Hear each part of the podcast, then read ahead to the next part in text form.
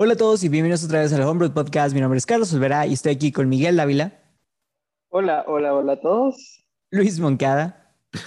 Buenas tardes, compañeros. E Irwin Aldaco. ¿Qué rollo, racita? Rosa, estamos de vuelta. Déjenme, déjenme celebrar porque ya estoy de vuelta de nuevo en Saltillo. Entonces, les pido una disculpa a toda la gente que nos sigue. Sé que las redes sociales, a, a pasar de las historias que Monkey mantuvo vivas todo junio, pues la, realmente las publicaciones fueron un poco como escasas y es porque estaba, me encontraba en la Ciudad de México trabajando de que me, algo muy pesado. Entonces realmente me daba poco tiempo para hacerlo, pero a partir Tratando de de mañana... no morir de tacos de tratando de no morir de tacos de canasta, exactamente. Pero a partir de esta semana regresamos con todas las publicaciones. Me voy a poner las pilas y vamos a hacer publicaciones casi casi que todos los días de la semana para revivar un poquito la cuenta. Y el día de hoy, pues vamos a traerles un tema especial, un tema de la vida real, porque vamos a hablar de documentales. Entonces, antes que nada, ¿qué es un documental? Es una obra mucha gente, eh, esto es dato curioso, mucha gente piensa que es una obra de no ficción, pero, pero, a pesar de que se basa mucho en las vidas de las personas, de, de, de series de Cosas de personas. la que vida real. Cosas, sí, cosas de la vida real. Lo que la gente a veces no, no se da cuenta es que siempre está puesta desde la vista del director o la vista del escritor, la vista de la persona que te está contando. Entonces, muchas de estas historias no las puedes tomar al 100 o, o como aceptarlas como tal, porque pues tienes que ponerte del lado de quien lo está contando. Y un ejemplo perfecto de esto es eh, el famoso docu- documentarista Michael Moore de Estados Unidos, que es muy famoso por hacer puros documentales que atacan como a los sistemas de Estados Unidos, de la educación, de la comida, del gobierno, del capitalismo, y siempre los pone eh, como en comparación de otros países. Que si bien en muchas de estas cosas tiene razón, también tienes que entender que es desde su punto de vista. Otro ejemplo puede ser el documental súper famoso de What the Health, donde es hablan de todo el daño que te hace la comida fast food, pero imagínense qué tipo de documental haría, no sé, McDonald's o Burger King de su negocio, ¿no? Entonces, como que también, nomás para dejarlos así claro, que cada vez que vean un documental, asegúrense, si les interesó mucho, de investigar un poco más del tema y no solo quedarse con lo que pues les proponen. Entonces, bajo ya este contexto, el día de hoy vamos a estar recomendando los mejores documentales que nosotros hayamos visto eh, o los que no hayamos visto en el caso de, no sé, Monkey tal vez. ya te la sabes. Bueno, de que tengo una lista de 10 documentales que me encantaría ver Una algún lista día. De, de cinco que quiero ver, pero no he visto. Entonces, sí, vamos a estar comentando de qué nos parecieron o qué creemos que nos van a parecer. Entonces, no sé quién quiere empezar. Güey, pero al menos debiste haber visto uno en tu vida, güey. Estoy 100% seguro. Es que me, me eché a pensar la verdad y, y- O sea, es que no me acuerdo. Casi no veo documentales. Ni los que te dejan de tarea, güey, así de que en primaria, de que, oigan, vean este No, documental. güey. Me acuerdo, ¿sabes de, resumen. ¿sabes de qué me acordé? Me acordé de, Güey. de docuseries que he visto, las docuseries que hay en Netflix. Ah, eso cuenta, ¿eh? Este, Eso cuenta. Ah, bueno. Eso cuenta, pues sí. güey, Sí, Esas hay algunas que están padres. Sí, sí, sí. Pero pues no las traje hoy. Bueno, sí las puedo mencionar. Sí, te después. la sabes. Creo Entonces, que una de esas es la de Don't, Don't Fuck With Cats. Don't fuck with cats. Tú me la recomendaste y. ah, no manches. venga, Irwin, em- empieza con esa entonces. Venga. ¿Empiezas con esa? Holy güey. shit, güey. Bueno, este... ¿Dónde empiezo, güey? ¿Dónde- La verdad es que no lo traía en el inicio, güey. Estábamos a decir eso. Ah, güey, voy a empezar de que, Sí, como bajo Bali, güey, de que a los tres cuartos de la serie. Nah, no te creas. Este, pues mira, Don't Fuck With Cats, la premisa de la docuserie relata, pues, sucesos reales, este, que ocurrieron eh, en las redes sociales allí por el 2016, 2017, no me acuerdo exactamente, pero, este, de lo que se trata es como un, un caso manhunt, eh, pero en vez de así de que con detectives y más crimi- criminológico, es más así como que de, de gente común y corriente en las redes sociales. Ahora, ¿quién es el subject que están cazando, no? En las redes sociales. Es, al parecer, bueno, a todo esto surge eh, un video eh, que, bueno, este, para la gente de que sensible y así, Trigger warning. trigger warning, este, exactamente. eh, pues sí, en este video parece un video común y corriente de dos gatitos, este, pues cachorritos, y desafortunadamente en el video, eh, así en vivo, literalmente los asesinan. Y este, pues está súper gruesome y fue un video así como que de esos de los o sea, cuando entrabas a Facebook y que nada más te enviaban un link y tú le picabas y chingas, te aparecía, güey. Entonces, este, mucha gente en, en Estados Unidos, pues sí se quedó así como que, what the fuck is this? Entonces, empezaron literalmente a hacer de que, primero un grupo en Facebook, de que, para reunir así de que todas las evidencias y toda la raza como que, que había visto el video. Y desde ahí empezaron a, como que el manhunt, a sacar así como que pistas de un lado para otro. Y lo más chingón de, de la docuserie es que, este, digo, no es nada chingón lo que le pasó a los gatitos, obviamente, pero eh, es, es como las personas así de que, comunes y corrientes, o sea, gente que el día a día, no sé, este, no sé, eh, por ejemplo, una era encargada de un casino, otro era creo que un vendedor de seguros, etcétera, etcétera, o sea, gente pues de la comuna, eh, pero que se unen y pues unen todas sus cualidades para resolver como que este misterio. Y la verdad es que sí está, ves el capítulo número uno y ya te picaste a la shit.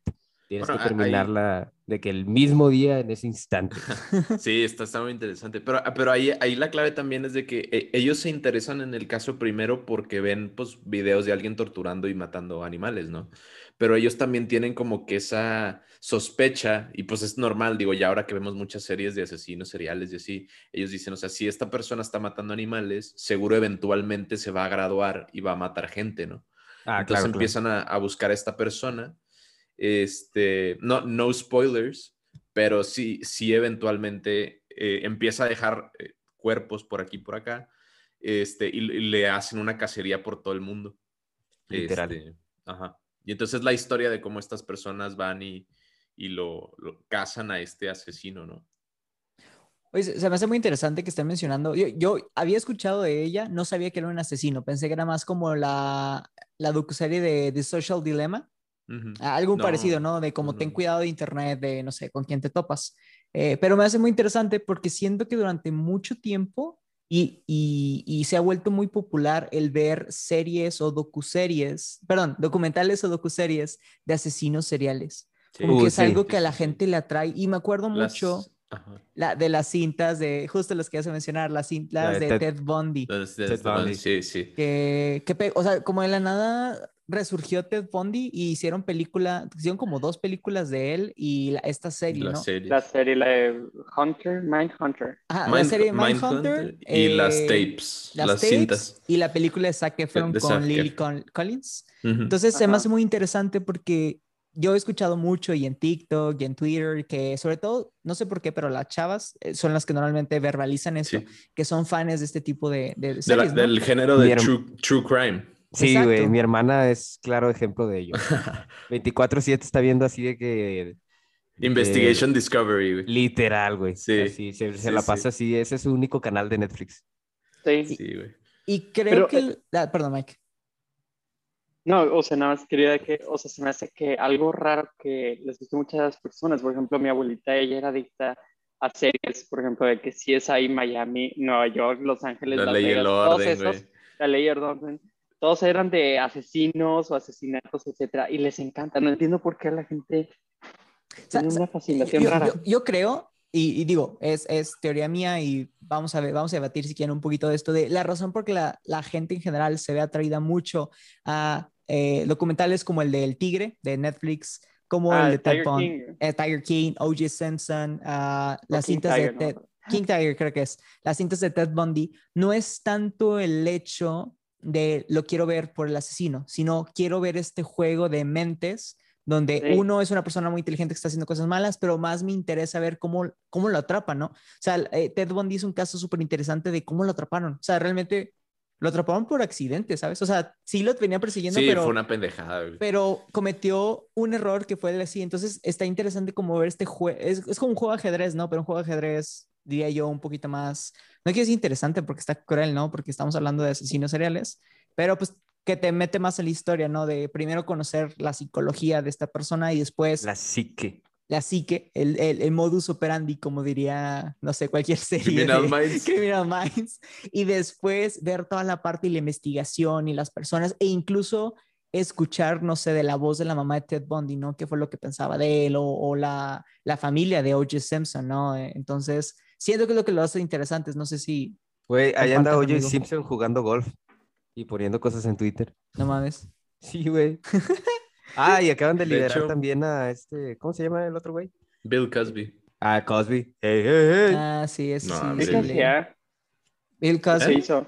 eh, Sí, con menores. Eh, no, dro- drogaba y abusaba de mujeres. Drogaba y abusaba así, güey. En, en- De Ah, madre. chicas. Sí. Sí. Oye, pero bueno, no, no, no lo tenía en mi lista, pero ya que trajeron a relucir el nombre, eh, hay un documental muy bueno que se llama O.J. Simpson, hecho en América o Made in America, que es, es Ujú. uno de los mejores. Estaba en muchas de las listas que chequé. ¿No es Y- O.J. Simpson versus The People? ¿O me estoy.? Eh, ese eh, es es la película. Ah, esa es la- eh, discúlpame. Porque Va. sí, hay algunos, hay algunos documentales que también existe la película. Entonces hay dos como Mm. versiones. Ok, Sí. Ya, ya, ya. ¿Está en Netflix? Sí, ta- bueno, también eh, eh, es, el que dices tú es la de Netflix que se llama The, The People versus, Versus- O.J. ajá, Simpson, ¿no? ajá. Algo así. Pues, podemos prácticamente concordar todos de que creo que es como que el, el género de documental el que más se usa y de que más producen, ¿no? O sea, es casi como que la mitad de los documentales de Netflix son de que asesinatos o de que resol o sea, resolver misterios así de asesinatos o desapariciones, o etcétera, y todos están ligados como que al, pues sí, algo policíaco, vaya. Yo te diría que sí, pero como que es más de Netflix, porque si te vas a general, ponle tú, yo diría que History Bueno, Channel, pues lo, lo único que reproduce son de, es de historia, ¿sabes? O Cierto. ponle tú, normalmente los que están nominados al Oscar, en los últimos años ha habido mucha variedad. Ha- Hay uno muy padre que se llama, uy, el de escalada, Free, Ay, ahorita lo busco, pero es Free uno muy... climbing.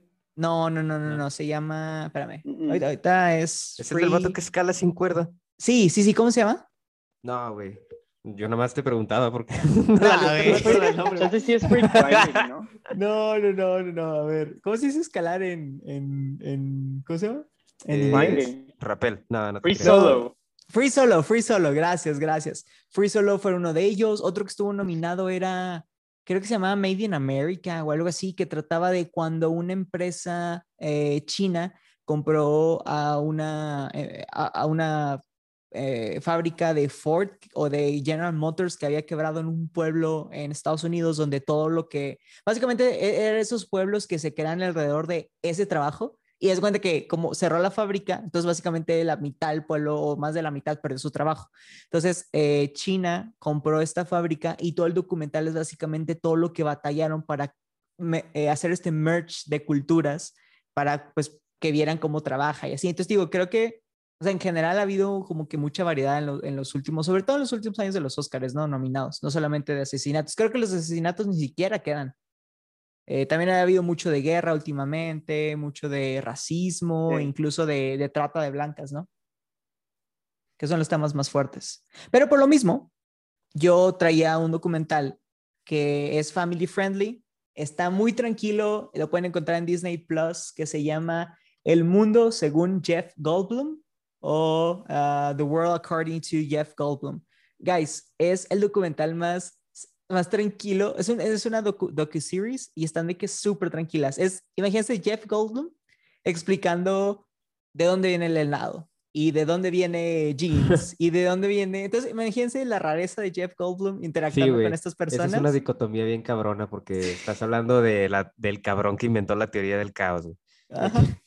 Ajá. Entonces, la neta está súper sencilla. Si no la han visto y les interesa, porque también es un documental súper digerible porque dura, ¿qué te gusta? 40 minutos. Y realmente agarras como conceptos básicos, ¿no? De, oye, ¿cómo se crea el helado? ¿Qué necesitas? Incluso visita como estos indie uh, ice cream shops donde, eh, pues, este vato literalmente se va al bosque y en el bosque agarra de que frutas y plantas y así, y ese mismo día crean nuevos sabores. Entonces está como, digo, en general la serie está muy, muy tranquila porque te explica el origen de las cosas. Entonces es súper recomendable. Ya que, ya que dijiste Disney Plus, tampoco lo tenía en mi lista, pero lo voy a insertar aquí. Es el documental eh, Howard. Eh, narra la historia de el liricista y músico Howard Ashman, que escribió canciones para las películas de La Sirenita, La Bella y la Bestia, Aladino y demás. Este, que, que estuvo trabajando para Disney hasta que murió en el 91 de complicaciones del SIDA a la edad de 40 años. Entonces es, pues me pareció una historia interesante. La verdad es que yo tenía la intención de verlo, no lo he hecho, pero tengo esa intención de, de hacerlo. Me suena que te va a gustar. Sí. No, pues eh, sí, la verdad es que yo, yo creo que no mucha gente sabe que, que un hombre queer escribió las, unas de las canciones más icónicas de, de, de Disney. O sea, se me hace interesante. Como no, usualmente no vemos a estas personas que trabajan en el fondo de, estas, eh, de estos proyectos o de estas eh, corporaciones, que usualmente permanecen invisibles y ya después solo le, pues hasta que se mueren se les da visibilidad precisamente. Tristemente. Este, tristemente. Pero bueno. Ya. Ok, yo, les traigo, yo les traigo otro documental family friendly. Este, yo creo que prácticamente, sí, sí, sin pedos puedo decir que es mi documental favorito, güey. Ese sí lo puedo ver y ver y ver y ver y chingo de veces. Es un documental de la naturaleza, grabado en el Ah. 2005, güey. Que, este, pues bien pinche viejo, pero yo estaba muy morrío y me encantaba, güey. Se llama La, Mar- La Marcha de los Pingüinos, güey. Uy, sí, un Ah, clásico. sí. Un Sí, clásico. Narrado por Morgan Freeman, ¿verdad? Sí, güey. Sí, es lo que te iba a decir, güey. Por God himself. God himself among the penguins. Este, sí, se pinche documental rifadísimo. La verdad es que está bien cabrón. O sea, en sí comprender cómo es el ciclo de vida de estos animalitos en el Polo Sur, pero también tiene de todo, güey. O sea, de que al principio estás como que bien contentito porque nacen de que los bebés pingüinos, güey. Y así, o sea. Y luego de que justo pasa eso y de que cuando se les muere o que se les quiebra un huevito de que al papá y se pone bien triste y tú de que no. Y, y así, o sea, de que, no sé, ríes y luego lloras y luego de que, no sé, güey, de que heart melting y luego vuelves a llorar y luego... Está con madre, güey. Está es 10 de 10 ese pinche documental. Ahorita que mencionas documentales de, de animales, también una como serie como tal de, de documentales es la de eh, Disney Planets Earth, donde ves a los Ah, pandas, a osos grizzlies y así. Pero eso me ayuda a, a probar el punto que, de lo que mencioné en la introducción, que el documental depende, no lo ves. No sé si a ustedes les ha pasado que ven el documental de cebras y están de que ahí llorando porque los leones los van a cazar.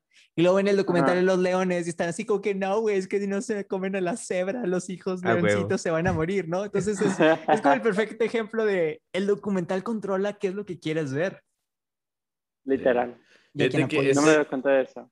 Es- sí. ese, ese segmento de Disney's Planet Earth, eh, a- a- en una, no sé si fue Navidad o qué fue, mi abuelo, mis abuelos nos regalaron a mí y a mi hermano el set de DVDs completo, era una Ujú. caja. No sé cuántos DVDs traía, pero, pero nos lo regalaron en físico. Y no sé si estén en Disney Plus, ojalá. La verdad es que, voy a ser honesto, nunca los vimos todos. A lo mejor alguna vez pusimos Ah, uno que otro. tampoco y te lo regalaron, güey. Es que eran muchos, güey, y duraban mucho, güey. Ahí éramos niños también, entonces, este, pues, ajá, pero, pero la verdad es que sí, o sea, en, en- en sí la calidad y todo, o sea, se ve impresionante incluso, porque ya tiene mucho tiempo. Yo me acuerdo que éramos niños cuando nos regalaron esos DVDs. Este, pero para hacer de ese tiempo está súper bien. Yo. No sé quién lo narró. de... De animales, güey. Sí, de animales hay chorro. A veces que ahorita estoy así como que, no, la neta no hay, o sea, me retracto de lo que dije yo de los documentales eran nada más de asesinos así, porque ahorita me estoy dando cuenta que también sí hay muchos de animales, demasiados. Este, sí, Discovery, eh, digo Discovery, Disney Plus tenía varios, pero me acuerdo que hubo uno, no sé si fue el año pasado o el año pasado, que tuvo así como que mucho, fue docu-series, este, que causó mucho pues, revuelo, eh, se llamaba Our Planet, or Planet Earth, no me De. Netflix, eh, ese era de Ah, De Netflix. Netflix. Ajá. Uh, Sí, en que 4K, estaba-. No me acuerdo quién lo narraba, pero tiene una voz así como que muy, muy pacífica. Era un señor famoso de la BBC, porque de- también BBC sí, sí. tiene demasiados, demasiados documentales que son buenísimos. Este, pero ese tenía, y me acuerdo de la escena del pingüinito, o no me acuerdo qué era el pingüino. Sí, era un, era un ave que iban a despegar de un risco y Es, que el, el que tú dices es David Attenborough, el Sí. abuelito. Que, Sí, que es el- el, el- más famoso científico británico El- de, Ajá, ¿cómo se llama? Natur- naturalista. ajá. Natural. No, y él, él narra de que un- muchísimos Sí. documentales de casi todos los documentales de naturaleza los Creo, narra creo que él, incluso pero él tiene un ¿Qué? documental de él mismo, ¿sabes? Ah, o sea, sí. existe un documental de David. El- David el- Attenborough por mundo- David Attenborough. Ajá, el Aquí mundo según. David Attenborough, algo así, ¿no? Ah, sí, que está que- buenísimo. El, el de Disney's Earth, la voz en Estados Unidos es James Earl Jones, que igual ha participado en muchos proyectos de Disney. Es, pero es la voz de, eh, de, de Mufasa Ah, pues ahí y está. de Darth Vader, creo, si no me equivoco. Sí, creo que sí. Y la voz, la voz británica es este Patrick Stewart, güey, el profesor Xavier. O Captain Kirk, para los O fans de Star Kirk, Trek. Para los Ajá. fans, ajá. Y yo quería decirles, por ejemplo, de cuando Irving dijo que su documental favorito, para mí, o sea, no tengo un documental favorito, tengo una docu-series que es mi favorito y fue lo que me inspiró a mi carrera, que fue la de cómo lo hacen, de Discovery, Ah, ya, ya. Mm, que te dicen de que, pues, todo de que, cómo se hacen las ligas, cómo se hacen este, los chicles, cómo se hacen este, las eh, camas, o cosas Güey, del día a a- día. Aparte está con nosotros- madre esa, esa serie, porque los episodios están súper cortitos, me acuerdo que eran como Sí. 15, 20 minutos, te los chingabas y estaba súper binge, binge watching, o sea, Exacto. O por ejemplo de, también, de dónde sale el jabón y la... ajá, el jabón. Y por ejemplo ahorita, Mythbusters, también Mythbusters, no, no lo veían ustedes y era como que, oh, de que, oh, qué chido, de que, de chiquito, de que, que, las cosas más simples, pero de chiquito yo lo veía de que va a caer al mismo tiempo de que la pelota o la pluma, y de que ahora en una cámara de vacío, la pelota y la, este, o la pluma y cosas así. Güey, la triada Pero, espérame, clásica espérame, espérame, eh, espérame. es de que Mythbusters, eh, el que dijiste ahorita, ¿cuál era? Era How they do it. a How They ¿Cómo Do lo It y Punch Up. es como que lo que Pero todo mundo espérame, ve. pero, pero Mythbusters no puede ser docu, docuserie. No, esa sería más... ¿No? Eso es una serie. Sí, güey, Ah, una bueno. Serie. es- está muy buena. Igual- igual- Tienes razón, está muy buena, pero no es documental. Bueno, entonces, este, pero sí, había muchas, Discovery tenía muchas, Nat Geo también. eh, No, ya Nat Geo hacía puros documentales. Ahora, yo, yo les tengo Nat esta pregunta. Porque hace poquito en Netflix salió esta, esta docuserie que se llama La vida secreta de los piratas o algo así. Y es una eh, serie de como unos 5 o 6 capítulos que trata de toda la historia de los piratas del Caribe. No la película, no el, el parque temático de. O sea, de los Disney, de verdad. Los de verdad, de que Barba Ah. Negra y, y todos ellos. Ahora, según yo, dude, estaba súper buena. Y la recomendé, o sea, la vi el primer capítulo con mi familia y la recomendé a los del trabajo y al día siguiente llegan y dicen, no, me gustó. Y yo, pero ¿por qué no? Y todo el mundo me dijo que se les hace muy cheesy de cuando un documental hace el reenactment, ¿sabes? O sea, que hay como que Ah, ok, la dramatización. la dramatización. Dude, yo, yo pensé que eso era muy bueno y me di cuenta que es algo súper cheesy que a la gente no le gusta, ¿sabes? Ah, ok, Es que- ok. Es que tal vez porque hecho, lo hacen muy trashy, Channel- ¿no? Ajá, Por eso me exacto. gusta. History Channel es famoso por eso, o sea, porque hace reenactments de El, todo. el, el Investigation Discovery también se la vuela con sus, con sus Sí, reenactments. de que, no sé, pero ponle todo, a mí se me hace súper interesante, como que le agrega un, un sabor padre al, al documental, Sí, ¿sabes? yo, yo estoy de Sí. acuerdo. Yo, yo también, a mí me gusta porque no nada más es una persona, con- o sea, es la persona contándote lo que pasó, pero su voz está sobrepuesta en, en la dramatización que están haciendo Exacto, los actores. exacto, Entonces exacto. está más, más chido, porque incluso también a, a veces usan eh, video, o sea, videos de verdad de esa época con la dramatización, con la narración de la persona que te está contando. Entonces ya todo junto está, la verdad es que está on point. Y te digo, ese canal Investigation Discovery son los maestros de ese, de ese estilo de... de Sí, que, que está con madre. ¿Sabes, ¿Sabes qué es lo más locochón? ¿Qué? Que ves uno de esos de Investigation Discovery y luego te pasas a ver otro y, y- son exactamente los mismos que hacen el doblaje, güey. Ah, sí. De que las mismas personas, güey. de que Bueno, el de, El, el doblaje sí no... Tengo bigote, hermano. Yo- Asombroso. La recomendación es que lo vean en el idioma Sí, original. la recomendación es que lo vean en Sí. inglés con subtítulos. Eso es algo que solo pasa aquí, güey. Sí, sí, sí, sí, sí. No, bueno, ahora, ahora, ahora. Ah, creo, creo que hay diferencias, porque también estaban, digo, me voy a salir un pequeño el tema, pero también en Discovery tenías estos de los encuentros más peligrosos con animales. Y era como, oh, si llegó esta ballena y me quería mover y tú ves. y era de que la misma escena de una ballena de que ah, pasándose en la superficie durante la hora del capítulo, de que no pasaba otro shot, eran puros shots repetidos, ¿sabes? Eso, eso entiendo que no esté padre, pero digo, este de piratas sí le mete más producción, ¿sabes? De que todo. Es que creo que por ese tipo de cosas que la gente como que se llevó ese mal gusto o esa idea de que los como que los documentales se vuelven de que muy sosos, repetitivos, como que, es algo de abuelito. ya te hartan. Exacto. o sea, el hecho de que te repitan las cosas, pero de que, no sé, no te llama la atención porque te aburres, como cuando estás viendo la pelea de Naruto ya por siete episodios y no se dan un golpe. no confundir con Dragon Ball Z, que se tarda 20 episodios. Ajá, por favor. Dios. Hay prioridades. Este, pero ese es el punto. Le han hecho mala fama a eso, pero yo digo que lo que ah, siempre digo que lo que necesitan hacer es, pero no, sé cómo el expertísimo Miguel, el renombrado crítico de documentales. Llamado crítico. En mi súper recomendadísima crítica, yo digo que ego. Solamente, pues obviamente es cambiar eso como, no sé. te la dejo de tarea. Se las dejo de tarea. Pues cuando estás llorando y te dicen, güey, no llores. Y tú, no mames, ¿por qué no lo ah, pensé oh. antes? Ah, gracias.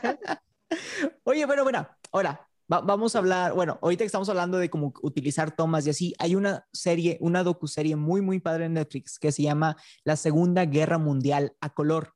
Y lo que hacen es que uh. durante, o sea, cuentan toda la historia de la Segunda Guerra Mundial, pero todas las, digo, en ese momento no existía eh, la, la, eh, ¿cómo eh, la película a color. Entonces lo que hicieron fue que colorearon todo, dude, colorearon todas las escenas. A Entonces, manopla. a manopla. Entonces puedes ver, no sé, ves escenas de los soldados caminando y así, pero los ves con los colores de esa época. Entonces le agrega como algo muy padre. O sea, además de que está muy bien narrada, está muy bien contada, ese elemento de que puedas ver como tomas y ya estén a color, eh, lo hace muy interesante. Sobre todo, digo, la, Segunda Guerra Mundial creo que es la guerra más interesante que existe en la historia humana, a mi parecer. Entonces, como que todas esas cosas unidas hacen una muy buena serie. Y dura poquito, dura 10 episodios. Y ya, se acaba. O sea, no hay segunda temporada. Es una serie, ¿verdad? Sí, es una serie A ustedes no les pesaba, pero por ejemplo, yo a mí de chiquito, cuando veía cosas en blanco y negro, yo decía de que qué raro, o sea, porque estoy viendo las cosas en blanco y negro, o sea, decían mis papás. ¿a poco ellos veían, o sea, no tenían tan desarrollada su vista o qué chingados? no, güey. según yo era porque era más barato, o sea, era más barato. No, sí, sí, sí.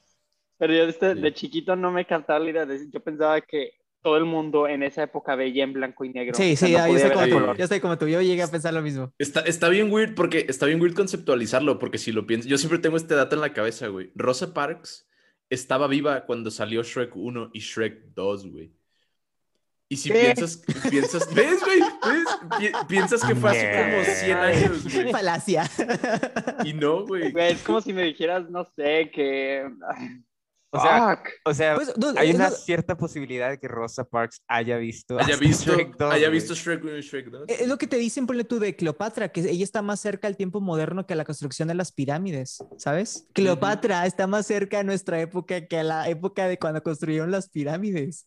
Sí, está bien. Es que Cleopatra ya fue casi el final de. O sea, sí, pero está bien fucked up, ¿sabes? O sea, piensas en Cleopatra y dices, no mames, fue hace un chingo y resulta que está más, o sea, es, es más prima tuya que de las pirámides. Está fresca todavía. está fresca. Pues no, no me sé el dato, pero creo que nos, o sea, no, no, no, no, llevamos muchas generaciones de humanos como tal bien, o sea, ya, ya como humanos, humanos bien, ya con civilizaciones, según yo no van muchas generaciones. No más piense tu bisabuelita, o sea, tu bisabuelita estaba viva en los 1900, era una niña, ¿sabes? Sí. Y, y la piensas de que súper grande y realmente fue de que hace dos generaciones. Sí está como, bueno, tres, sí está medio fucked up. ¿Sabes qué les iba a decir? O sea, por ejemplo, documentales. Normalmente pues empiezan, o sea, hoy en día siguen del mismo formato pero a mí lo que me llamaba mucho la atención y se me hacía algo genial era, por ejemplo, cuando llegó WhatsApp, este, no WhatsApp, este Snapchat, que Snapchat tenía de que sus canales Y había ciertos canales, por ejemplo, Nat Geo este, y otros de varias, no, ahora no me sé los nombres, pero a mí se me hacía genial cómo sintetizaban toda una historia y te contaban toda la información de algo este, en como 20 slides que tenían antes Snapchat. Y que tú podías después como que indagar más a fondo con los links que te ponían. A mí ya se me hacía eso como que la nueva era de documentales, o sea, de que cómo la gente iba a recibir la información. Pues Pero luego, pues, salió lo de, o sea, llegó todo eso de que, ok, sí, pero estás con un medio social masivo y pues malinformar a, la, a las masas, o sea, había mucha gente que utilizaba este, estos canales, por ejemplo, había un canal también en Facebook se llamaba A más o no sé qué noticias y que decían de que estas son los, este, lo que sucedió en tal cosa. Entonces te dan una mala información y de repente toda la gente perdió la credibilidad y dejó de usar más esos lugares como para investigar o obtener información este, pues sintetizada. Es que y ahorita estamos estamos, o sea, por ejemplo, ya en la real streaming, que, ahora casi que cada, cada, plataforma tiene ya, este, pues sus documentales. Por ejemplo, Apple Plus, ahora que empezó, también ya está empezando con varios este, documentales que, aunque sean de que naturaleza lo que sea, están como que en, buscando otro formato. Y también he visto mucho que la manera en que presentan las cosas es más diferente. O sea, ya no usan tanto a personas hablando o de que la toma de una sola persona siendo entrevistada o algo, sino que ya más ponen este, la voz de la persona y muchos visuales, muchos gráficos y mucho todo. Es, es más como... Eso se me hace interesante ahorita, que ha cambiado como los documentales. Le dices como gorila, gorila uh, footage o... Guerrilla, güey. Guerrilla footage. No, no, sé cómo, no sé cómo está el pedo, pero que es así como que muy amateur. O sea, con cámaras chingonas, pero escenas así como que, no sé, este, en el inter en el que van caminando las personas y van hablando así de cosas y... Como, como real life footage, gritty, shaky cam, así. ¿no? Ándale, ándale. Es que es el estilo documental. Creo, creo, o sea, sí, sí. Ahorita nomás yo quería agregar a lo que estaba diciendo Miguel, es que el problema de cuando, cuando, cuando National Geographic y Discovery Channel sacaron sus canales dentro de Snapchat, se volvió un problema porque la inmediatez vi, tiene más prioridad que, que, ahí se me fue la otra palabra, que la veracidad. Porque tú estás obligado a seguir produciendo contenido para volverte relevante. Entonces llega un momento donde se te acaba como que pone tu, tu banco de ideas y lo único que te queda es simplemente, pues, ok, saco lo que tengo y ya después tiro una moneda a ver si es cierto no, que es todo el problema de las fake news, todo el problema que ha tenido Twitter y Facebook de que en sus redes sociales. Y hablando de redes sociales, hay un documental muy bueno que se llama eh, El dilema de las redes sociales, El social, dilemma, que también es muy bueno y, tuvo mucho impacto, si no me equivoco, el año pasado, porque es del 2020 el documental, este, y hablaba de, pues, todo como, todo el algoritmo, y creo que lo más interesante fue porque yo creo que lo que hace más interesante los documentales es el tipo de información que das. Y en este documental en específico entrevistan a puros o creadores de las mismas aplicaciones o a CEOs o a de que CTOs que o realmente los ingenieros que hicieron las herramientas. Exactamente, entonces su voz y lo que te dicen está súper potente porque es básicamente el güey que dice, pues sí, yo creé Gmail y a mí me dijeron que tenía que hacer el, el UI lo más adictivo posible para que las personas siempre quisieran como andarle picando y no irse. Y tú dices, güey, no mames. O sea, no mames. O sea, que la misma persona que te recomienda, o sea, más bien, te cuenta la historia de su creación y luego te dice que jamás la usaría, güey. Exactamente, está bien fucked up eso. Es, es lo mismo que pasó con la, con la, con la bomba, con la bomba nuclear, que, que una vez que se ah, creó, dijo el güey, no, o sea, no lo volvería a hacer, o sea, cometí un mega error. Entonces, sí, por eso siento que esa serie está muy buena. Y digo, para cerrar el tema ahorita también que decía Mike.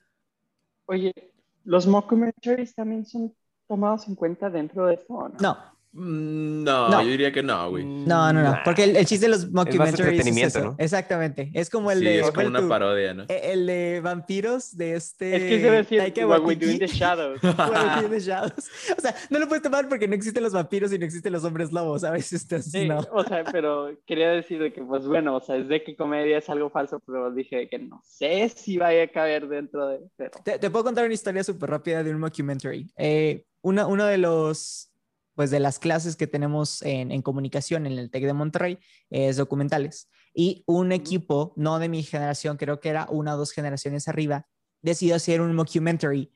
De, para la gente que no, no ha visitado el campus de Monterrey, hay un eh, edificio que se llama el SIAP, S-I-A-P, y una de las estructuras es como eh, de metal y tiene estos orificios, así c- Como circulitos un chiquitos traidor de queso, parece. como alrededor de queso, y sobre ellos hay unos ángeles, ángeles tipo con estilo mexicano, ¿no? O sea, las... Ah, las... decir Como el como- latón estilo michoacano. Como, Ándale, como. Evangelion, ¿no? Sí. Ándale. No, el- no, Evangelion. no, no, no. Así como nacimiento. Shinji, súbete a la de- nave. De, de túnica con alitas. o sea que- Exactamente. Y el mockumentary hablaba de que todos esos habían sido alumnos que se habían suicidado y cada vez que No. un alumno se suicidaba, el SIAP ponían un ángel ahí, güey. Y está bien interesante porque, entre comillas, entrevistan a profesores y entrevistan a guardias y no, sí, es, Es- que una vez, ta, ta, ta, ¿sabes? Entonces, está muy divertido porque sabes que es chiste. Pero pues es un mockumentary, es el chiste, ¿no? O sea, que lo hagas de que tan serio que alguien... eh, Que no te la creas, güey. Bueno, alguien o sea, que que, puede ser- que ajá, está ajá. tan cabrón que te lo pudieras creer, güey. Sí, exacto, que... Es como ridículamente creíble. Ajá, no que dices puede- que... Güey, ¿y sí, sí. Entonces, tío, por eso creo que no deberían de contar, pero ahí les va, ahí estaba su funny story. Digo, es como, Fíjate por que- ejemplo, Ah, bueno, adelante, adelante. Ustedes dos siempre No, se que- interrumpen. ya voy a levantar mi manita, güey, espérame. No, de- nada rápido, como por ejemplo que se pusieron mucho de, de, de moda los creepypastas, pero de Bob Esponja o las chicas poderosas y esas madres. Y a lo que yo tengo entendido es que muchas de esas historias fueron como que de estudiantes de comunicación de universidades aquí en México que les dijeron de que haz un tipo, cambia la historia y hazle algo de que oscuro de Bob Esponja. Y entonces hacen los Ujú. creepypastas. de Invéntate algo, eso. ¿no? Exactamente. Bueno, bueno, eso es lo que iba a decir. par- parte, parte de, de lo que dices de esta, de los creepypastas, que creo que estaría chido como que traerlo de tema en otra Sí, ocasión estoy pensando que sí. completo, este, porque sí hay un chingo de cosas que hablar, pero eh, uno de los creepypastas más famosos eh, nació en el internet, ustedes deben de acordar, porque de hecho lo traíamos con madre, ajá, de que el Slenderman, güey. Uh, Entonces, que la película estuvo malísima, güey. ¿Hubo película? bueno, güey, Claro. güey. La neta, yo no vi la película, pero te puedo decir que existe un documental de Slenderman, güey. Pero ahí te va. Desearía que fuera un mockumentary, pero no lo es, güey. y, ahí te va, Mm. porque se llama. El documental se llama Beware the Slenderman. Creo que está en. No me acuerdo si está en Netflix. No recuerdo en sí la plataforma donde está. Pero fue en el 2016 y narra eh, tristemente una historia real de, de dos niñas de 12 años, Ah, sí. güey, que cometieron un asesinato inspirado en, Sí, sí, sí. en Un- Slenderman y ¿Qué? engañaron literalmente a su amiga para que, o sea, eran de que dos niñas y engañaron a una de sus amigas como que un poquito más recluida para que fuera al bosque con ellas y la, la acuchillaron. Y la mataron, acuchillaron. literal, o sea. No o le sea, y, palazo. cuando las, o sea, obviamente, pues agarraron a las niñas y todo, y cuando estaban de que, pues en, en custodia, donde ya las estaban interrogando y así, les dicen que fue Slenderman, güey. No mames. Y tú de que, what the A fuck. la verga, güey. Eso no está bien. O sea, está, está bien cabrón porque dices de que, como una historia ficticia de internet, o sea, cayendo en, en mentes, pues, en inocentes, güey, mentes bastante jóvenes, puede llegar a transformarlas de una manera, pues, bastante horrenda. Sí, mira, déjate, déjate la leo súper rápido, güey. Dice, en, eh, traducida, el, el 31 de mayo del 2014 en Waukesha, Wisconsin, dos niñas de 12 años, Anissa Weyer y Morgan Geyser, eh, eh, engañaron a su mejor amiga Peyton Lautner para irse al bosque. Y A la su mejor amiga, no mames, A su mejor amiga, Literal, güey. O sea, y es como si Miguel nos invita a la cabaña y dice, eh, Monkey Kylie, güey, y te acuchilla, ¿sabes? Y le te la- acuchilla Enderman, 19 güey. veces, güey. 19 Oye, veces, no güey, eso, no está bien, eso Ay, no es. No, no, no, eso, eso no es Y, right. Bueno, de hecho, la- la- no, no estábamos con la historia completa. No murió la niña, o sea, se, se salvó porque se arrastró este, hasta que la encontraron y, y la llevaron al hospital. Ay, qué bueno, güey. Se recuperó, se recuperó. Qué bueno, no mames, güey, qué horrible. Pero, pero sí. Pero imagínate bien- el trauma, güey. O sea, No, una pues- trauma que le dejaron de que las morras y otra de que. ¿Qué pedo? O Sí, sea, güey, no, está bien fucked up. Ok. Sí, güey. Porque nosotros jugamos de que Slenderman, güey, en la, En la café, cafetería, güey. te digo, un día de estos Miguel nos va a invitar a la cabaña y nadie va a regresar. Va a ponerle hojitas, güey, así de que los árboles y la- nos va a decir de que recojan las 10 hojas, güey. Slenderman, güey. Uh, estaría bien padre, ¿eh? Estaría bien padre hacer eso. Digo, Oye, quitando la parte de asesinato, Ah, huevo. que, que- ajá. Iba, iba a comentar un, un extra aquí, ahora sí con mi listita que traje al inicio. Este, hay un documental que se llama eh, Bowling for Columbine, eh, no sé cómo se llama en español, del 2002, que retrata la relación o en su defecto la adicción que tienen los estadounidenses con las armas, usando de trasfondo la masacre en la escuela Columbine, la muy famosa Ah, sí. Matanza, ¿no? Entonces esa se me hace, bueno, y ya que estábamos hablando un poquito de la, del, del tema de las, Asesinatos. De asesinatos y matanzas. en Estados Unidos específicamente. Oye, güey, pero bueno, también hay otros. Digo, hay una serie de, de documentales bastante buenos de los sucesos del, obviamente del 11 de septiembre, güey, en Estados Unidos, de los ataques terroristas. Pero a mí se me quedó un chingo uno que vi yo. Es que parte chingado, güey, el morbo. Este, eh, cuando yo estaba en Alemania, creo que, bueno, ya era, ya era 2018 cuando yo me fui allá de intercambio, pero unos años antes había estado de que, así de que al rojo vivo, güey, en Europa, así de que los ataques terroristas bien cabrones. Y Eh, hay en Barcelona. ¿verdad? 2018, 2017. Sí. Sí, güey, como en el 17, 2000 2015, por allí, güey. De hecho, el, el bueno, la serie documental así que, que vi y que está muy bien filmada y más por el, el testimonio de las personas que sobrevivieron a esos ataques, es los de París. No sé si se acuerdan. de- Sí, sí, sí me acuerdo. Pues de que- hecho, de hecho, que Ariana Grande no estuvo ahí. Sí, güey, era un Sí. concierto de Ariana Estaba dando un Grande en concierto, estadio Ujú. y afuera del estadio empezó el pedo. Y luego se empezaron a mover y luego lo del Bataclan y sí está, o sea, está Ey. bien cabrón, o sea, la historia de cómo sobrevivieron y de así como que los minutos de super adrenalinas fuck de la gente que estaba dentro del, del Bataclan, te, no mames, te cagas, dices, holy Mm. shit. Y yo allá bien escamado, güey, sin querer salir. Y luego me dicen que hay una bomba atrás de donde yo vivo. No mames. No manches. Ay, güey. Bueno, pero bueno es no. Hablando, ah, la verdad es que qué bueno que ustedes trajeron un poquito historias más light. Bueno, tú no, Irving, pero yo me traje Ah, sí, unas verdad, un poco heavy. Este, un, un documental que se llama The Act of Killing, el acto de matar, es del 2012.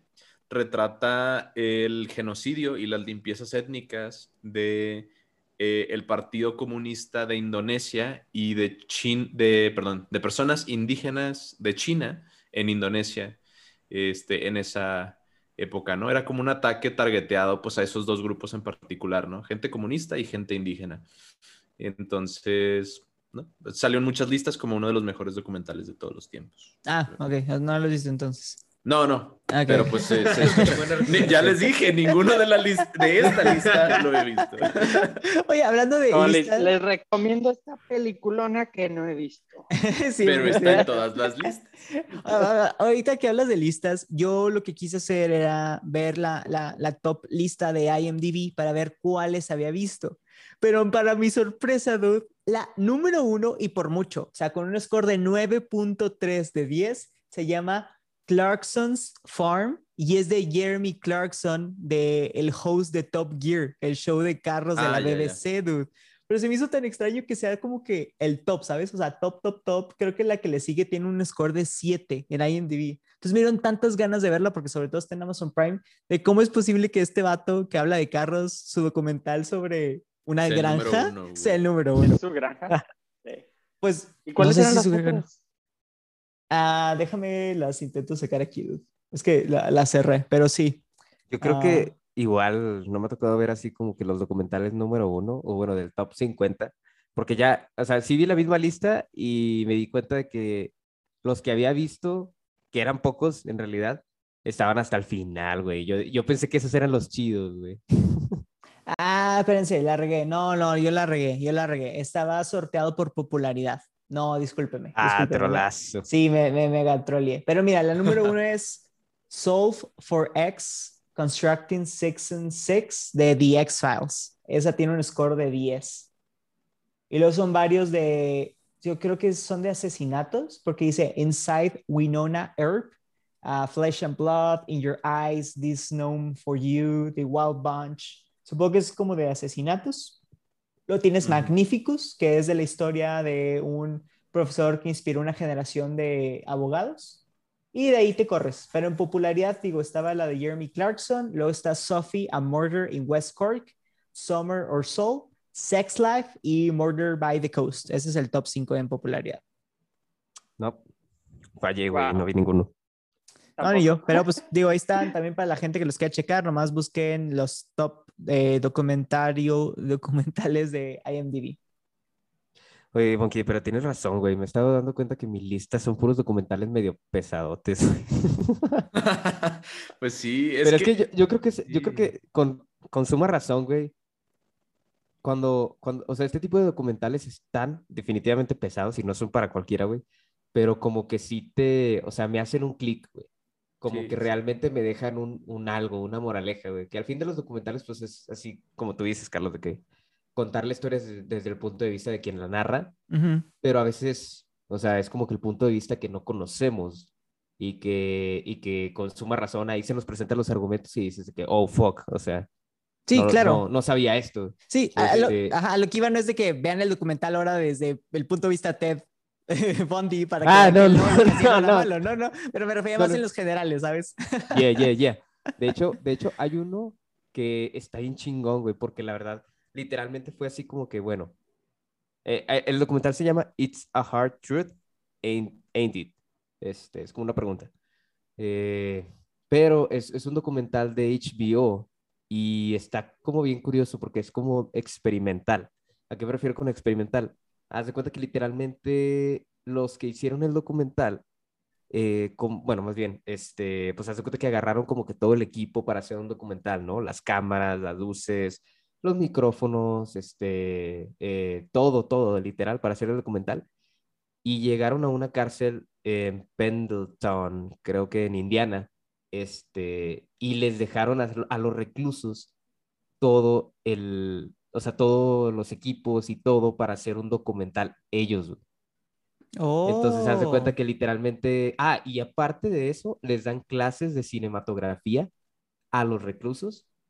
Y luego ya eventualmente, más o menos, eso es como que la primera parte del documental. Y la segunda parte del documental es totalmente hecha por los reclusos. güey. No Está, manches. está bien chingón, la verdad. A mí me impactó un chorro. Ese sí me lo aventé, güey. Está un poquito largo, como dos horas y media. Pero, pero sí está muy chingón, porque aparte, o sea, hablan como de sus vidas y los mismos reclusos se entrevistan se, a- al uno al otro, güey. Ujú, ujú. Y te cuentan como que su punto de vista de que, pues, cómo era vivir allí y, y también, o sea, un poquito más privado, algunos de ellos se adentran hasta el cómo llegaron a, a la cárcel, güey.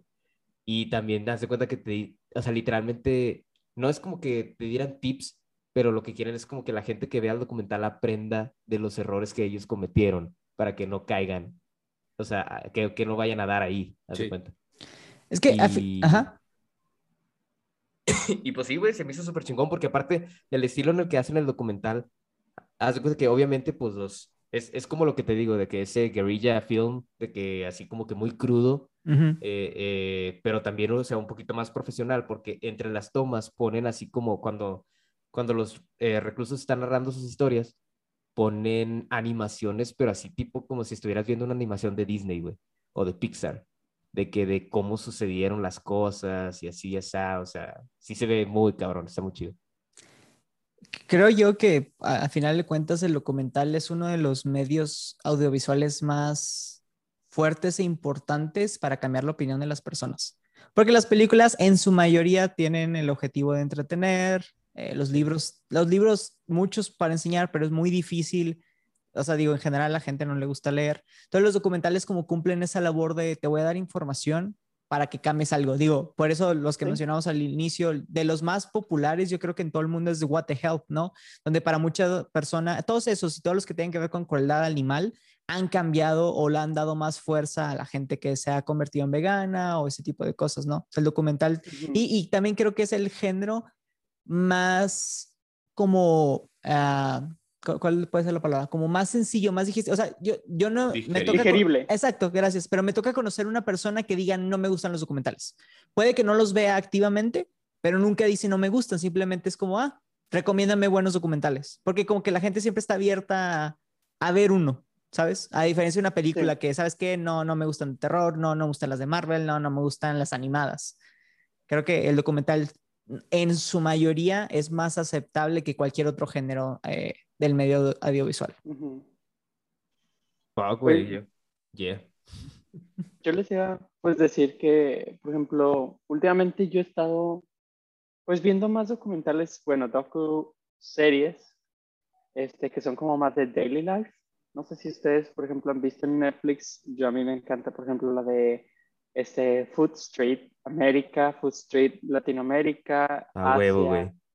Y también, Todo lo que tenga que ver con este, comida ya me lo aventé, güey. Tipo. Chef's Table o qué. Chef, no, bueno, es Más que, bueno, sí, ¿no? Chef's Table también, porque es como que la vida de una persona, este... Como una, es como y- una serie documental biográfica de los... Exactamente. Yeah.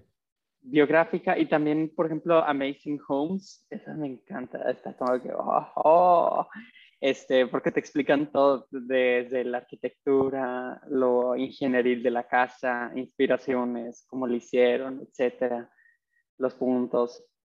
Este, pero Netflix ha aportado también cosas muy padres y, por ejemplo, le ha, le ha abierto las puertas y tiene como una pequeña sección eh, Vox, V-O-X, V-O-X, este, no Ajá. sé si ustedes lo han visto. Sí, Son como pequeños, como, pues podría decir como info documentales, no duran más de una hora y son así como que todo lo que necesitas saber de la marihuana, todo lo que necesitas saber de los diamantes, todo lo que necesitas saber de esto. Y te dan como un rundown este, súper sintetizado de la información más crítica que necesitas saber sobre el tema y para que estés informado prácticamente. Ahorita que mencionas a Vox, Miguel, hay un documental súper bueno que salió hace dos años, que fue donde sucedió muy fuerte todo lo de Carolina, donde eh, chocaron los grupos nazis con, con los eh, Black Lives Matter. Bueno, todavía, creo que en su momento todavía no existía el Black Lives Matter, pero básicamente la misma ideología. Eh, que no sé si se acuerdan que pasó horrible, ¿no? Gente atropellada, gente asesinada. Eh, Vox Sí. hizo un documental entrevistando solamente a todos los, pues sí, a todos los del Ku Klux Klan y así, y está súper fuerte, o sea, está súper interesante, así como dice, súper corto y conciso, pero está súper fuerte. Y también, Sí. pues qué interesante, ¿no? Que Vox, en su mayoría, el contenido que produce es algo muy parecido tipo BuzzFeed, donde es contenido, pues, basura, diría yo, pero el hecho de que se hayan aventado a hacer como esta parte de comentarios, la verdad, aplausos para ellos. Sí. Sí, y por ejemplo, sí. otra que también se mete de huevos, así literal, es Vice TV. Ah, y hacen sí. Oh, documentales. yeah, de todo. Ah, no, entonces, perdón, Vice lo voy a cambiar. El que lo vi es de Vice. Era Vice. sí, era Vice. Sí. Hay unos que son chafos, o sea, porque es como que hay uno que es famoso de un chavo de que cómo convierte en una en un restaurante de cinco estrellas Michelin a un restaurante estrella, digo, un restaurante fantasma, para, como para decirle a la gente que los restaurantes están como que sobrevalorados y al final a las personas que les invitan les dan de que comida de lata y les ponen así una presentación chida y la gente dice que no, estaba delicioso y todo así como que, güey, te acaban de dar unos nuggets del McDonald's molidos con catsup, nada más presentado en un plato chiquito y dices tú que está delicioso. Es que, bueno, bueno, es como no, que- no- no están equivocados. Los nuggets del McDonald's están muy buenos. Bueno, estoy diciendo así como que están, Sí, no, a veces les dicen de que Shepherd's Pie y ellos compran este, un Shepherd's Pie de lata y de Claro, que lo ponen claro. en un plato chido. Claro, Pero bueno. Vice, a lo que iba a decir, Vice este, últimamente ha sacado y se lanza de lleno, por ejemplo, cosas de aquí en México, narcos, este, todo el conflicto de Israel-Palestina, eh, cosas, por ejemplo, de injusticias sociales en diferentes países. También yo vi uno, por ejemplo, de cómo, la, cómo están este, explotando a menores de edad en India para sacar este, un mineral que es mica, que se utiliza en cosméticos, y cómo las autoridades les vale así madres, como que sí, adelante, y los niños, o sea, están así de que, ah, ¿cuánto ganas a la semana? Y de que, ah, este, gano, trabajo 10 horas y gano 5 dólares a la semana, y entonces como que, Madre Y que sí, y dicen los niños, sabemos que podemos morir en cualquier momento, pero pues este, lo necesitamos, etcétera. Todos en la familia, hasta el niño de casi como de cinco años, está trabajando en esto y tú así como que, madre. Y por ejemplo, en este de Palestina y Israel también fue como que les, me acuerdo que les decían de que les avisaron de que tienen dos horas para evacuar su edificio, les vamos a tirar el edificio. Y lo pasan, es como que pues estamos aquí evacuando y ya no tumbaron el edificio. Este. porque se meten, y por ejemplo con los sicarios también, es de que este, están entre, les dicen de que los vamos a ver en el cementerio porque no podemos este, ser entrevistados en otra parte, este, y están así como que no, este, oye, hay un dron, este, ¿de quién es? Etcétera, y les dicen todo de que no, mira, nosotros no nos metemos, si se muere un político, lo matan, es, no somos ninguno de nosotros de los sicarios, en realidad es otro político que manda a matar a otro político, nosotros no nos metemos con civiles y así. Entonces, hacen preguntas así y consiguen, no sé cómo fregados a gente que, que es como que la indicada para esos videos y les hacen preguntas que son incómodas, son crudas, son directas. Pues es como es como cuando Kate del Castillo y Sean Penn fueron investigaron, digo, fueron a entrevistar al Chapo, ¿no? Justo cuando lo, lo, recapturaron. Ajá. Y hacían preguntas, o sea, hay varios y de varios conflictos, varios temas, etcétera, y se meten de lleno, o sea, no sé cómo les vale madre que los que les vayan a, no sé, cortar las manos o algo a esos güeyes, porque, pero pues su trabajo está, está muy bien, o sea, como reporteros hacen buen trabajo. Yo, quería integrar ahí súper rápido, ahorita que me acordé por lo que dijiste, un documental que se llama True Cost, el verdadero costo, y habla, habla sobre la industria de la moda rápida o fast fashion, eh, que en realidad cuando estás comprando una prenda de ropa barata en las tiendas, pues las tiendas comunes que hay en las plazas, ¿no? De que Sara y cosas así. Este, el verdadero costo se pasa a alguien más, que es por pues, los que maquilan esta ropa en países eh, con eh, leyes laborales muy laxas y condiciones de seguridad muy, muy laxas este, y pues que realmente es ropa de sangre, ¿no? O sea, gente muere en las fábricas o por las condiciones o por los humos y los químicos o por cosas así, o niños, ¿no? Maquilando ropa.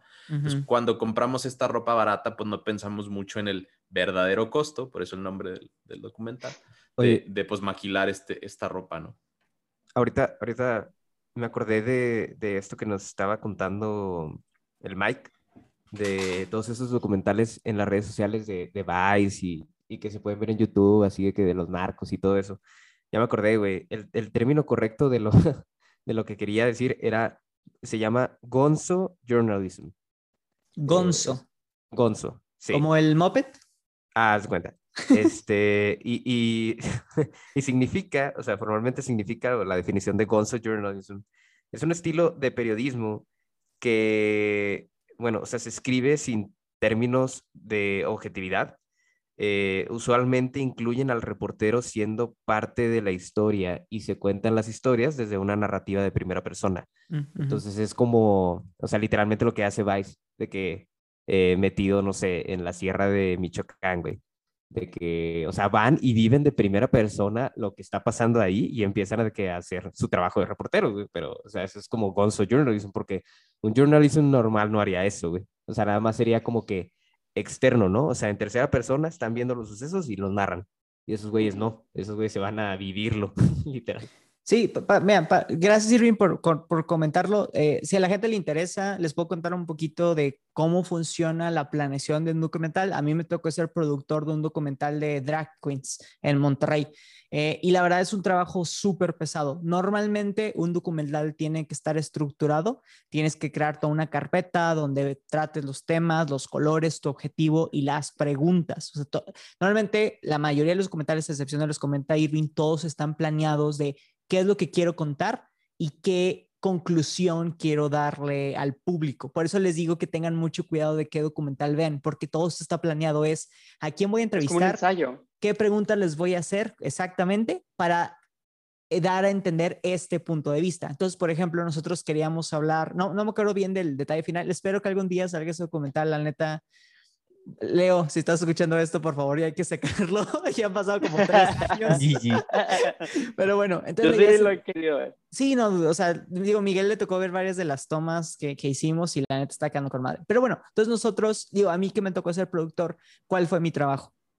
Tenía que andar hablando a los lugares donde se presentaban, eh, andar haciendo citas, conseguir los teléfonos de la gente que nos aceptaran y mostrarle las preguntas que les íbamos a hacer para que ellos aceptaran como tener contacto con nosotros. Cuando Miguel habla de estos documentales, sobre todo de la guerra o de guerrillas o de todo esto, es también muy difícil, pero también es beneficioso para la otra contraparte para que pueda como darle apoyo a su causa. O sea, ahorita si alguien quisiera hacer un documental de voy a decir, no sé, ISIS, muy probablemente lo consiga porque obviamente ISIS quiere ganar más seguidores, ¿no? Entonces, pero solo lo va a aceptar si como que las preguntas que quieran hacerle. Exactamente, exactamente. Entonces digo, nomás para que ahorita con lo que dijo Irving, complementar de normalmente cuál es el trabajo del documental. Es un trabajo muy, muy pesado en el pre, en el, y en el, este, no, no, en el post no, no, en, el medio, en la mm. producción, ya como tal.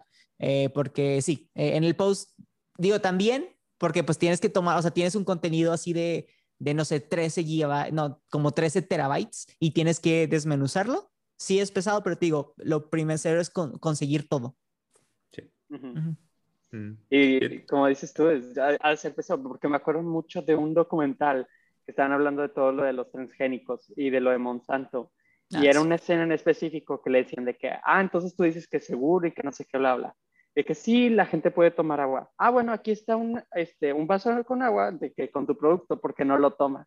Y se queda el güey de que helado, así como Atrapada, ayuda. Atrapada, ayuda. Y fue como que, ¡oh!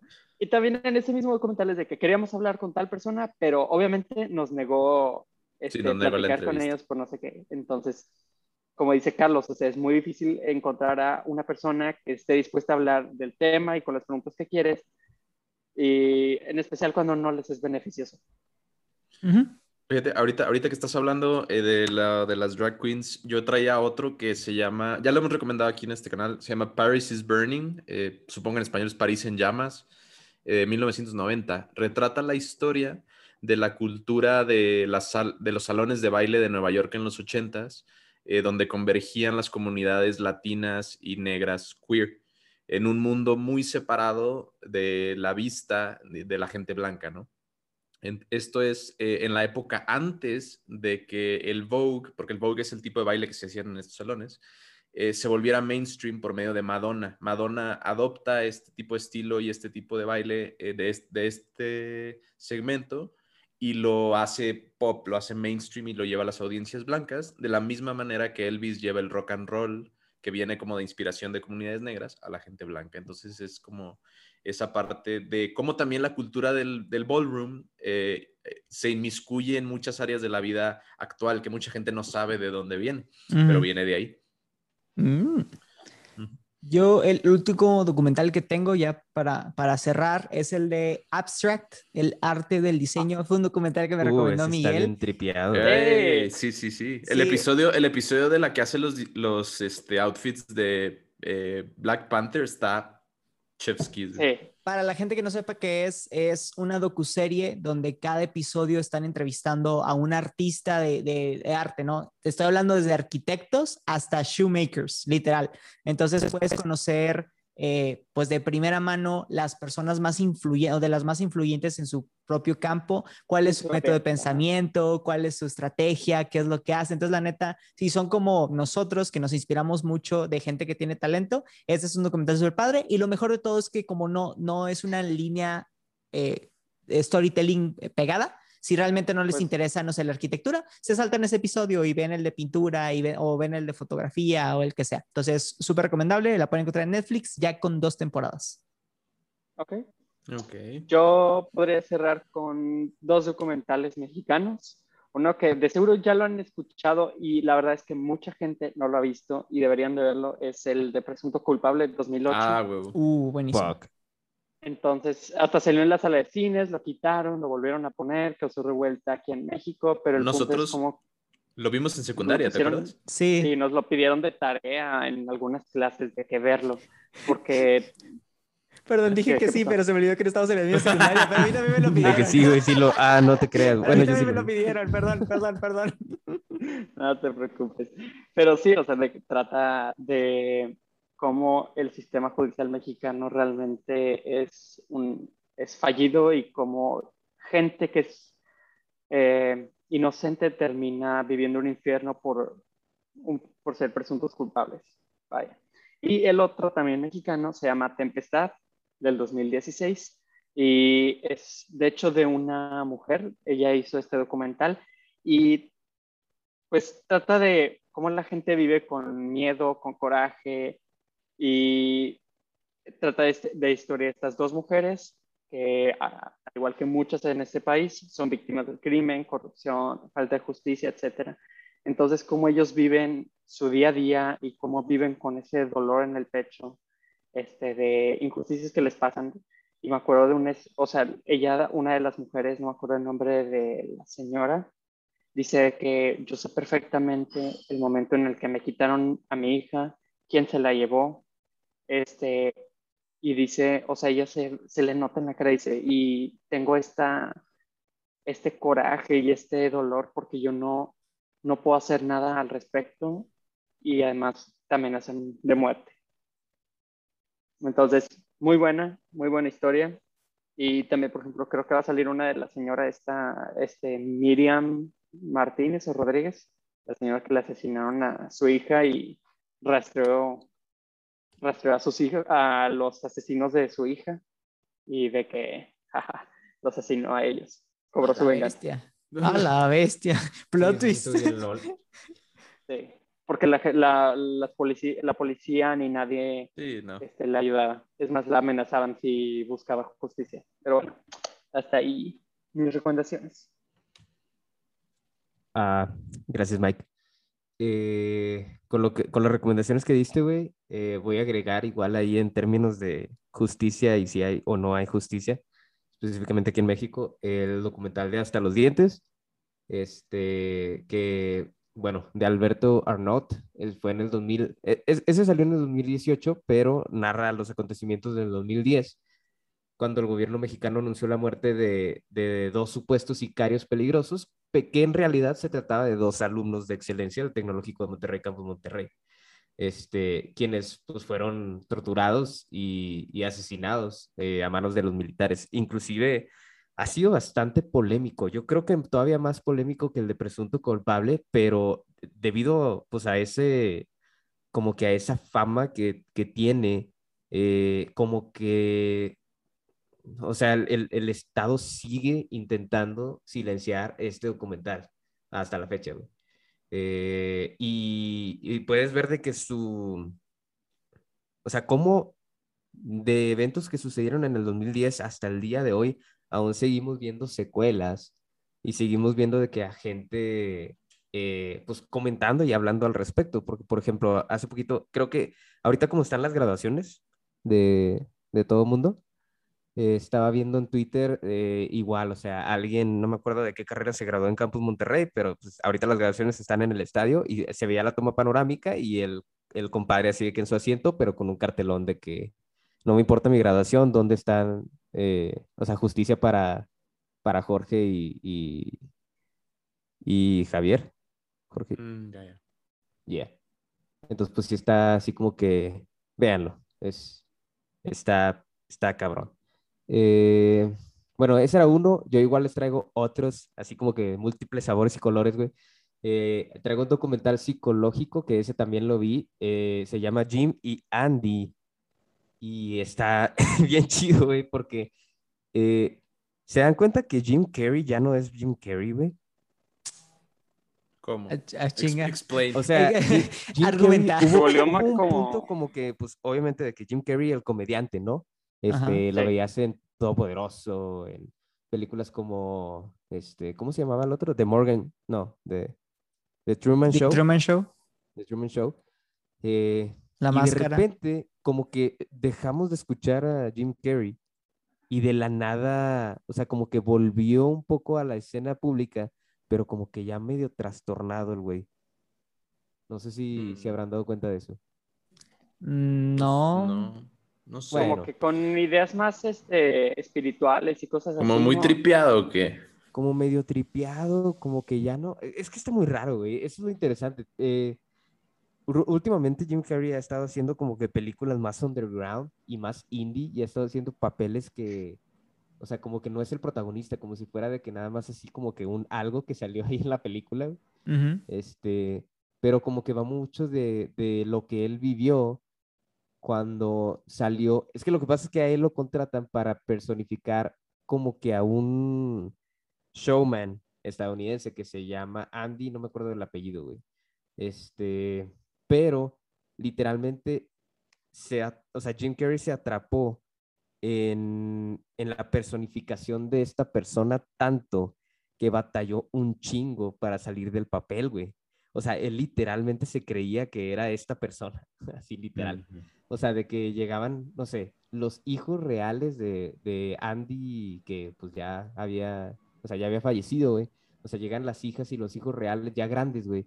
Y Jim Carrey les hablaba de que, de que, hija, así de que literalmente, o sea, pero ya, o sea, ni siquiera estaban rodando la, o sea, de que las escenas ni nada, y se comportaba como su papá real y lo regañaba, güey, y así, y todo que a la madre. Bestia. ¿Y el documental trata de eso? El documental trata de, de, o sea, literal, bueno, están entrevistando a Jim Carrey y le están diciendo de que qué qué chingados pasó ahí, güey. O sea, literal le preguntan de, De que, ¿qué te de pasó, que, güey? Güey, ¿qué ¿Estás bien? güey? De que estás bien así, literal. O sea, todo el documental se trata de eso, güey. Pero, o sea, va muy de la mano con, o sea, la parte psicológica de, o sea, hasta qué punto extremo llegó Jim Carrey, güey, para personificar y hacer de que en excelencia el papel de una persona, güey. O sea, de que salirse literalmente de dejar de ser Jim Carrey, güey. O sea, ya no era Jim Carrey. Eh, pero bueno, eso está bien interesante, güey. Ah, otro documental biográfico de Steve Aoki se llama I'll, I'll Sleep When I'm Dead.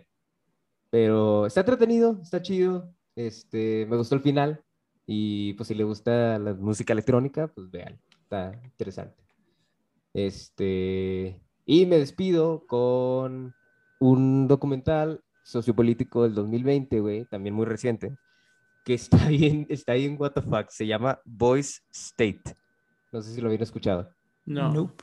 Eh, esto es algo que sucede como que no me acuerdo si en cada intervalo de años o si cada año lo hacen, pero en Texas organizan como entre todas las high schools, o bueno, no sé si eran las high, high school o la de antes de la high school que es secondary school. Middle No. school. Middle school. Middle school, ándale.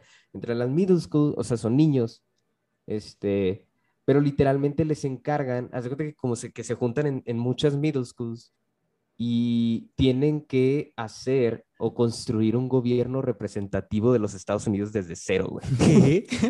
What the fuck? Kid, Kid Nation en esteroides, güey. Literal, o sea, Skid Nations, pero súper en esteroides, güey, porque esto hace, hace cuenta que literalmente ves de que, o sea, una representación así de que un niño, o, o sea, los niños pues no saben ni madre de política, güey, Pues no. en middle school, pero les encargan literalmente de que construir un gobierno representativo democrático de los Estados Unidos desde cero, güey, y luego empiezas a ver facciones políticas, güey, y luego empieza, sale de que el Donald Trump y el extremista de la izquierda y la madre, pero son niños, güey, o sea, todos son niños y no están actuando. O sea, es de verdad, güey, what the fuck. Entonces sí está, está divertido, güey. Pero yeah, pues esos eran los que traía, güey. Pues le, le doy con uno más o ahí la dejamos, güey. Dale con más. Vale, vale. Cierra. Ok, vale, yo cierro con nada más uno que me quedó. Se llama I Am Not Your Negro, o en español supongo No Soy Tu Negro, del 2016. Eh, básicamente la premisa es esta. El director haitiano Raúl Peck eh, usa una obra no terminada de James Baldwin, ya fallecido, que se llama Remember This House. Es una triple biografía de Medgar Evers, Martin Luther King Jr. y Malcolm X. Obviamente, eh, bueno, los segundos dos muy importantes en el movimiento de derechos civiles en Estados Unidos. El primero no lo conozco, sorry. Este, pero usa este libro no terminado como marco para explorar el ser negro en Estados Unidos. y el documental está compuesto por grabaciones antiguas y la narración eh, de la misma obra por este Samuel L. Jackson. Entonces es eh, una propuesta muy interesante pues del tema racial en Estados Unidos, que ya ven que es un tema muy, eh, contendido. Entonces, este, de hecho, de hecho creo que vi anuncios para ese. Samuel L. Jackson sentado en una silla leyendo ahí unas cosillas. Entonces sí me pareció muy interesante. Yo creo que ese sí lo voy a ver. Debe estar en Netflix, maybe. O en Amazon. Hay que buscarlo. O en Amazon. Ok. Muy bien, pues este fue el tema de documentales. Ojalá les haya gustado tanto como nosotros. Y como siempre, si tienen alguna sugerencia de, algún, algún documental que nos haya faltado o que quieran que veamos, adelante, no pueden hacer. Y también para recordarles que esta semana vamos a estar muy activa en redes sociales para que no se lo pierdan. Esto es todo por hoy. Muchas gracias por escucharnos. Si les gustó el episodio, no olviden compartirlo con sus amigos y dejarnos una reseña en Apple Podcast para crear una queda más grande. Nos pueden encontrar en Instagram como Homebrew-P o en Facebook y TikTok como Homebrew Podcast. Ahí pueden comentar, darnos sugerencias, hacernos preguntas e interactuar con nosotros. Estamos en todas las plataformas para el Podcast. Tenemos el siguiente martes con un episodio. Nosotros somos Miguel, Luis, Raúl, Irving, Carlos. Nos vemos en la próxima.